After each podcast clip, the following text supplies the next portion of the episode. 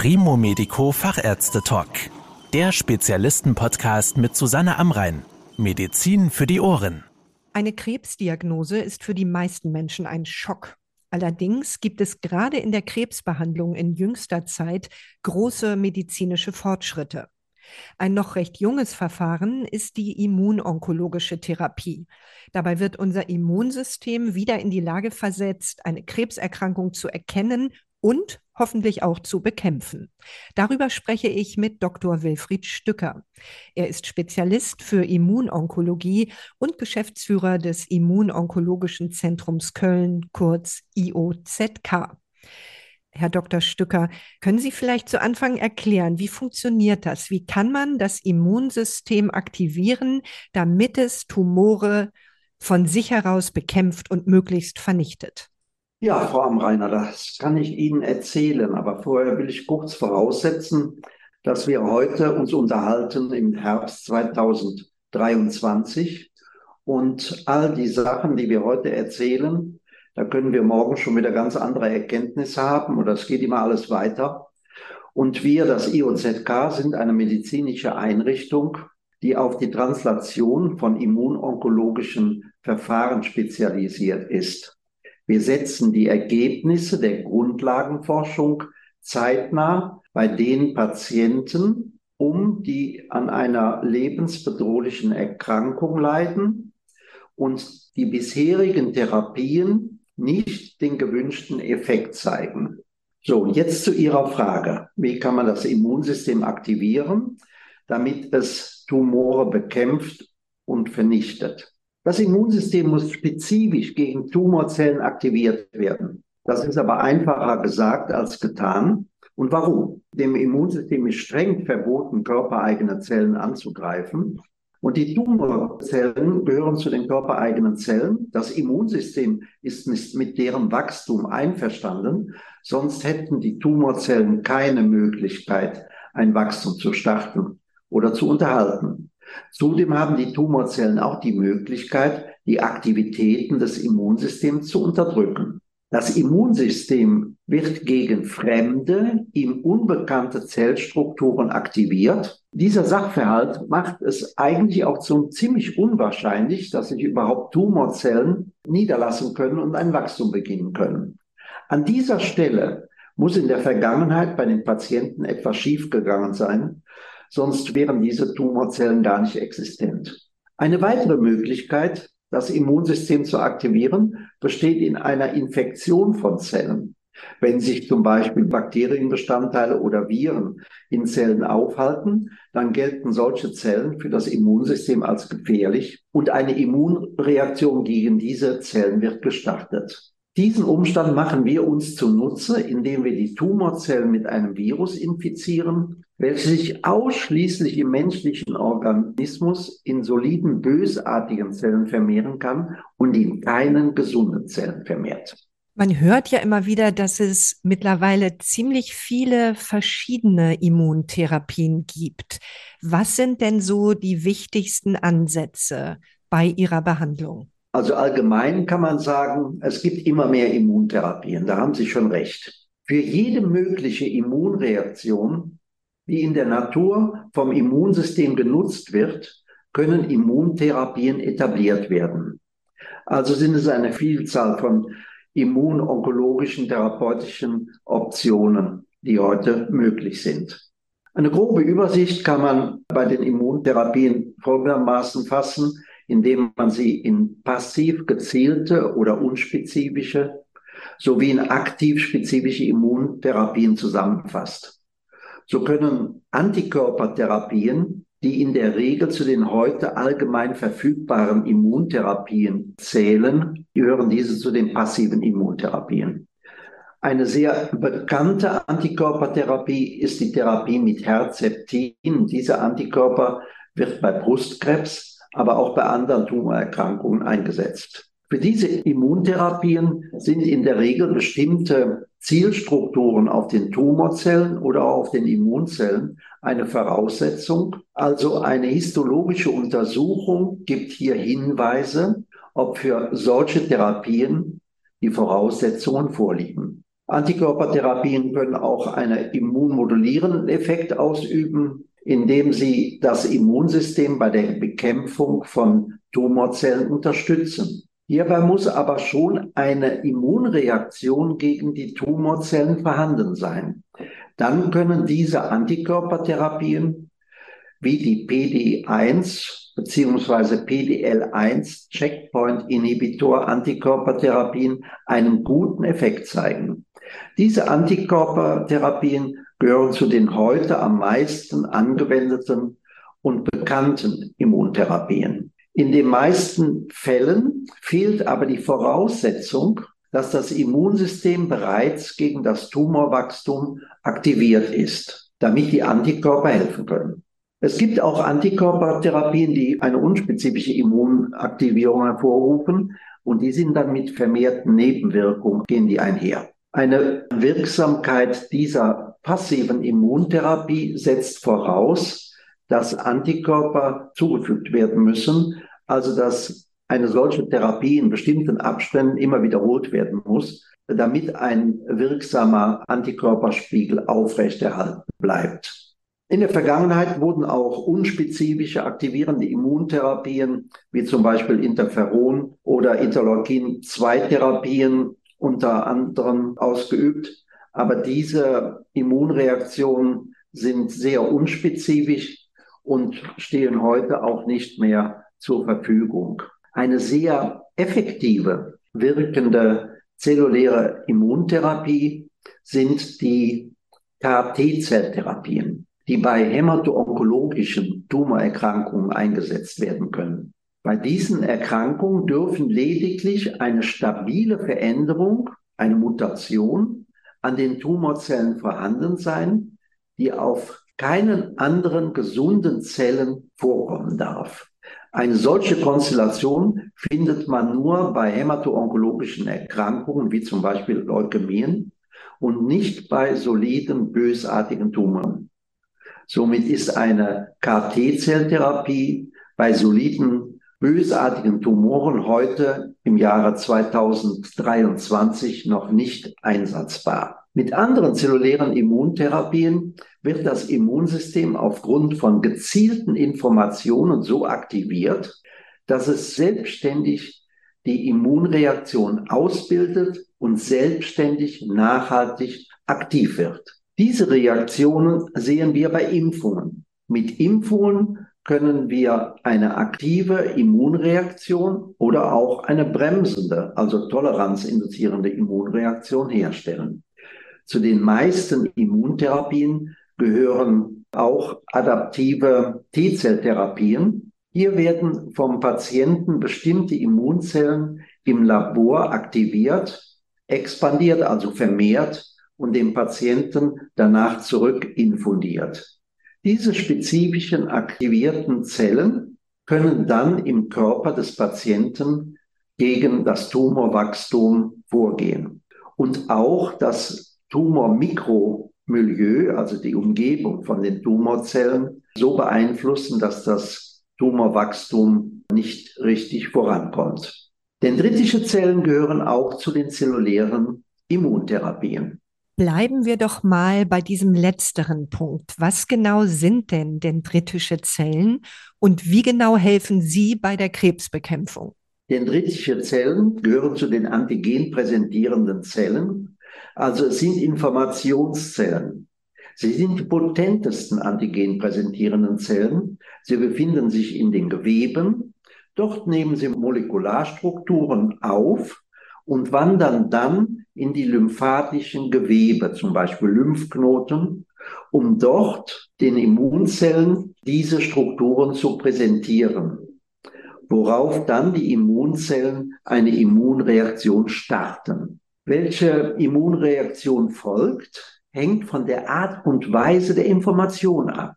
Wenn bekannte Molekularstrukturen in kleinen Dosen ohne zusätzliche Gefahrensignale den Immunzellen präsentiert werden, dann entwickelt sich eine Toleranz.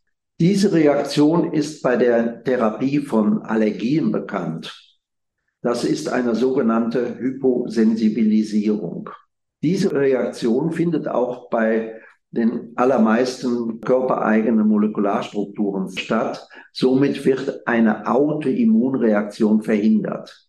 Diesen Umstand machen sich auch etablierte Tumorzellen zum Nutzen mit dem Ziel, eine Immunreaktion gegen sie zu verhindern. Inwieweit hilft dieses Wissen, den Tumor zu bekämpfen?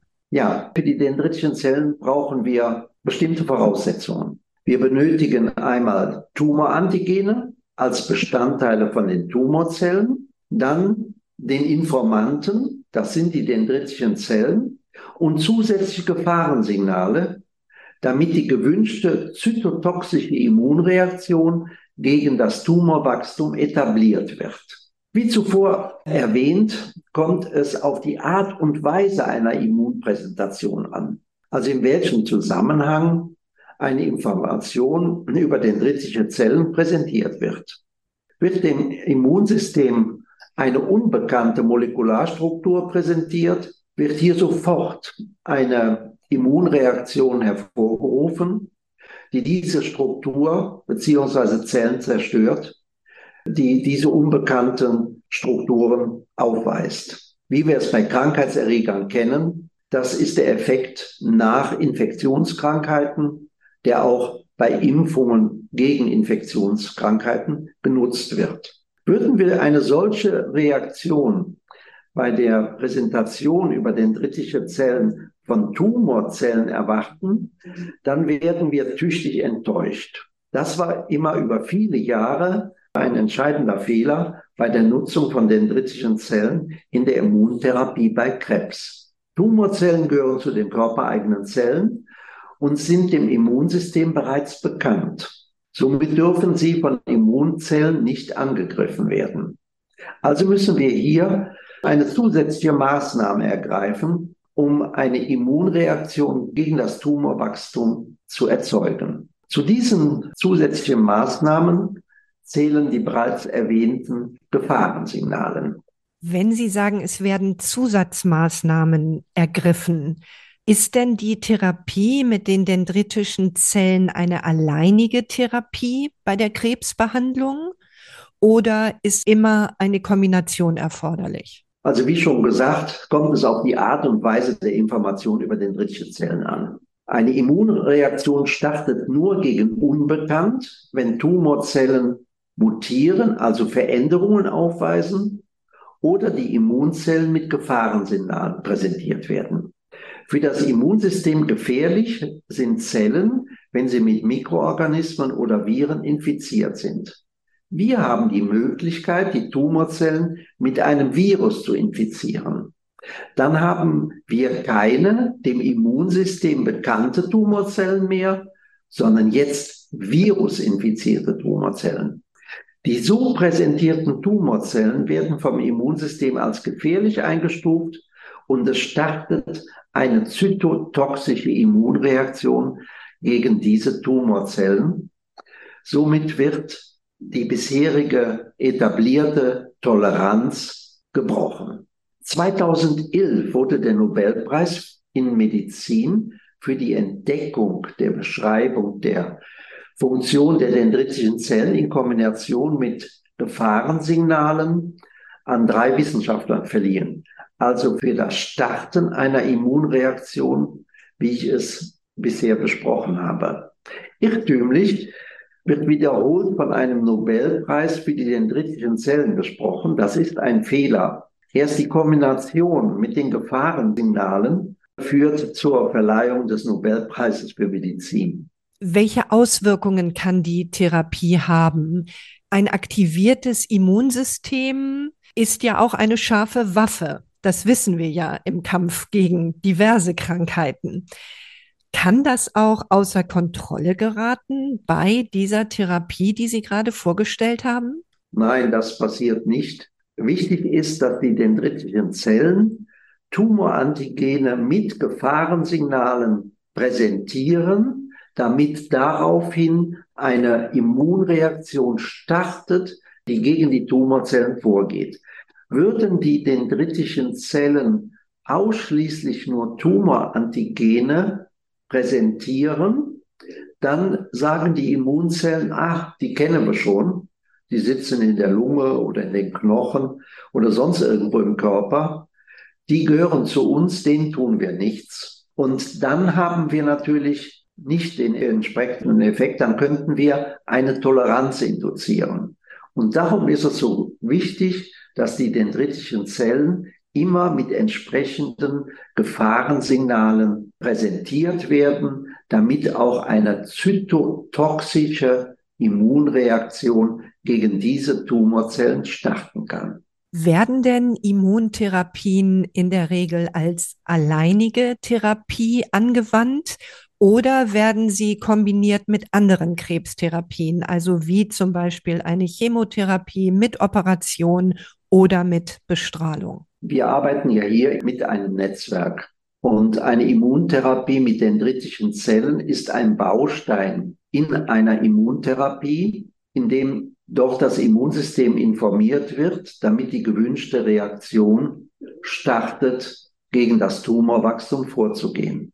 Das gesamte Tumorgeschehen ist ein dynamischer Prozess, der sich fortwährend den entsprechenden Gegebenheiten anpasst. So können Tumorzellen immunologische Reaktionen gezielt unterdrücken und diese Reaktionen müssen von uns erkannt werden und entsprechend verhindert werden. Hierfür stehen viele unterschiedliche Therapieoptionen zur Verfügung die der individuellen Situation des Patienten immer angepasst werden muss. Zu diesen Therapieoptionen zählen auch Chemotherapien, Bestrahlungstherapien, zielgerichtete Therapien und oder auch Antikörpertherapien.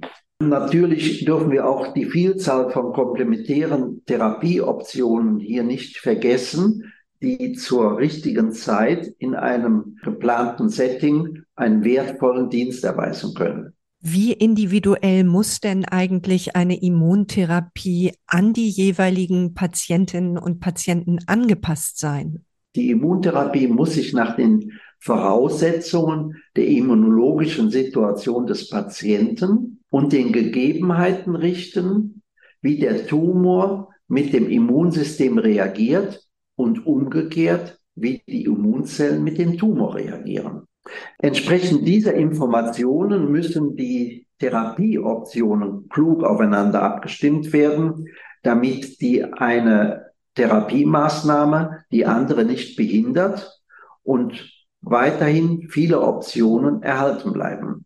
In diesem herausfordernden Zusammenhang haben wir die individuelle modulierte Immuntherapie, kurz IMI genannt, entwickelt, die neben der Chemotherapie den immunogenen Zelltod der Tumorzellen bewirkt, so kann unter einer Chemotherapie das Immunsystem die Bekämpfung der Tumorzellen schon starten.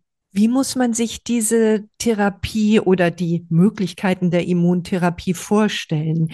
Werden sie durch Spritzen oder Tabletten verabreicht und wie lange dauert so eine Therapie? Eine aktiv spezifische Immuntherapie ist eine Behandlung, bei der Immunzellen des Patienten entnommen werden, diese in ihrer Funktion verändert werden.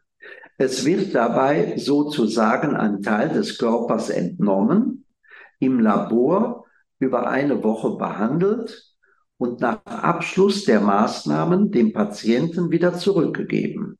Die jetzt veränderten Immunzellen wurden im Labor über die Tumorantigene informiert, mit Gefahrensignalen, den Viren, kombiniert. Nach der Rückgabe dieser Immunzellen wandern diese in die lymphatischen Gewebe, zum Beispiel in die Lymphknoten und in das Knochenmark und informieren dort die entsprechenden Immunzellen gegen die Tumorzellstrukturen worauf dann eine Immunreaktion startet. Bei einer sehr potenten Immunpräsentation über dendritischen Zellen in Kombination mit onkolytischen Viren sind in der Regel zwei Impfzyklen in Abstand von vier Wochen ausreichend, um eine potente tumorspezifische zytotoxische Immunreaktion gegen das Tumorwachstum zu etablieren. Sie leiten ja nun ein spezialisiertes Zentrum. Könnte denn theoretisch jeder niedergelassene Onkologe eine Immuntherapie durchführen oder sollten Patientinnen und Patienten oder müssen dann direkt in ein Zentrum gehen, das auf diese Therapie spezialisiert ist? Eine Immuntherapie mit Antikörpern, die die Pharmaindustrie zur Verfügung stellt, kann jeder Onkologe in seiner Klinik oder Praxis durchführen. Eine zelluläre Immuntherapie, bei der die Funktion der Immunzellen verändert wird, fällt wegen der Komplexität dieser Maßnahme unter das Arzneimittelgesetz für neuartige Therapien und darf nur in einem für eine solche Therapie zugelassenes Zentrum durchgeführt werden. Bei dieser zellulären Immuntherapie wird der Patient selbst in die Lage versetzt, sein Immunsystem spezifisch gegen das Tumorwachstum zu aktivieren. Da der Patient hier selbst aktiv wird und ausschließlich nur die Tumorzellen vom Immunsystem ins Visier genommen werden, wird diese Therapie auch aktiv spezifische Immuntherapie genannt. Durch diese Spezifität alleine gegen die Tumorzellen sind eventuelle Nebenwirkungen bisher nicht beobachtet worden. Die Nebenwirkungen einer Therapie geben keinen Hinweis auf eine eventuelle Wirksamkeit, wie es früher postuliert wurde, sondern die Nebenwirkungen resultieren ausschließlich aus der Ungenauigkeit der Therapie. Wir versuchen mit unserer zusätzlichen physiologischen Therapieoption das Immunsystem des Patienten bei den onkologischen Therapien mit ins Boot zu nehmen da sich in mehreren Untersuchungsstudien herausgestellt hat, dass die Anzahl von bestimmten Immunzellen im Tumorgewebe, das sind die zytotoxischen D-Zellen, mit einer besseren Prognose und einem längeren Überleben des Patienten einhergehen. Nach vielen Jahren der Beobachtungen sehen wir bei extrem gefährlichen Tumoren wie bei einem Hirntumor, dem Glioblastom, bemerkenswerte verlängerte Überlebenszeiten und sogar vermehrt Patienten mit einem Langzeitüberleben, was vorher noch hoch selten vorgekommen ist. Dieser Tumor ist nur ein Beispiel für die Effektivität des Prinzips der aktivspezifischen Immuntherapie in der Behandlung von bösartigen, soliden Tumoren. Ich hoffe, ich konnte das doch sehr komplexe Geschehen von Immuntherapien hier etwas näher erläutern und konnte dabei erklären, dass sich Immuntherapien bei Krebs nicht alleine auf die Verabreichung von Antikörpern beschränken. Vielen Dank für Ihre Erklärungen, Herr Dr. Stücker. Das war der Primo Medico Fachärzte Talk mit Susanne Amrein. Danke, dass Sie zugehört haben. Mehr Informationen rund um das Thema Gesundheit und medizinische Spezialisten finden Sie auf primomedico.com. Bis zum nächsten Mal, wenn es wieder heißt Medizin für die Ohren.